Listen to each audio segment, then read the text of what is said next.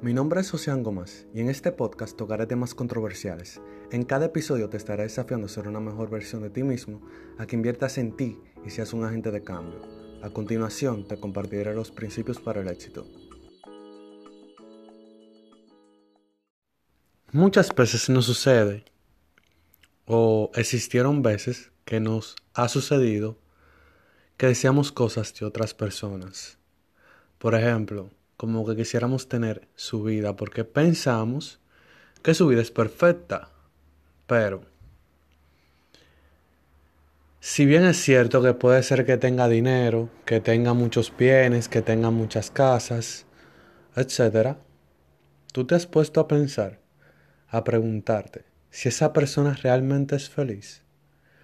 Porque, por ejemplo, ahora en esta cuarentena, hay personas que son muy infelices, o sea, ellos como que evitaron enfrentar ciertas cosas, pero ahora se tienen que enfrentar día a día con eso.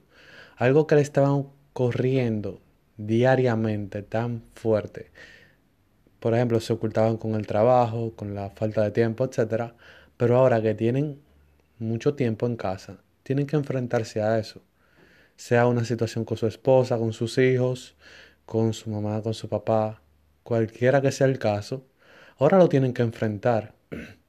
Entonces, a lo mejor, tú y yo, que, por ejemplo, a mí me pasaba antes, yo ya, desde hace un buen tiempo, como que logré salir de eso, de querer desear cosas que otro tiene, porque yo digo, en vez de desear eso, yo mejor me pongo desde mi realidad a conseguirlo, a trabajar por eso.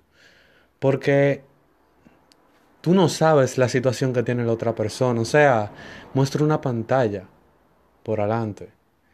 Y tú no sabes el trasfondo de esas cosas, las situaciones que realmente tiene esa persona. Pero tú sí sabes las tuyas. Tú sabes la situación que tú tienes. A lo mejor tú tengas, tengas mucha mejor como que situación, realidad en tu casa que una persona que tú admiras te hace mucho, que tú dices, me gustaría tener los recursos que él tiene. A lo mejor tú estás en mejor posición realmente que él, porque ahora mismo se ha visto, se ha dado a notar que lo más importante no son las cosas en las que pasamos más tiempo deseando, sino las que ya tenemos como la familia la familia y la salud y el tiempo son las cosas más importantes. Y de eso nos hemos dado cuenta. Porque hay personas que tienen, como ya dije, muchísimas cosas, pero ahora están viviendo un verdadero infierno en sus casas. Entonces yo quiero que tú te hagas esa pregunta. ¿Realmente vale la pena yo desear tener lo que tiene tal persona, a pesar de que yo la admire? ¿Vale la pena? Yo realmente sé su realidad. Y también te invito a cuestionarte de que si tú realmente lo deseas, ponlo desde, o sea, como ponerlo desde tu realidad. ¿Qué yo puedo hacer para tener eso que yo tanto veo que quiero en mi realidad? ¿Cómo yo lo puedo lograr? Y así trazarte estrategias, trazarte qué es lo que tú quieres realmente y si vale la pena o no.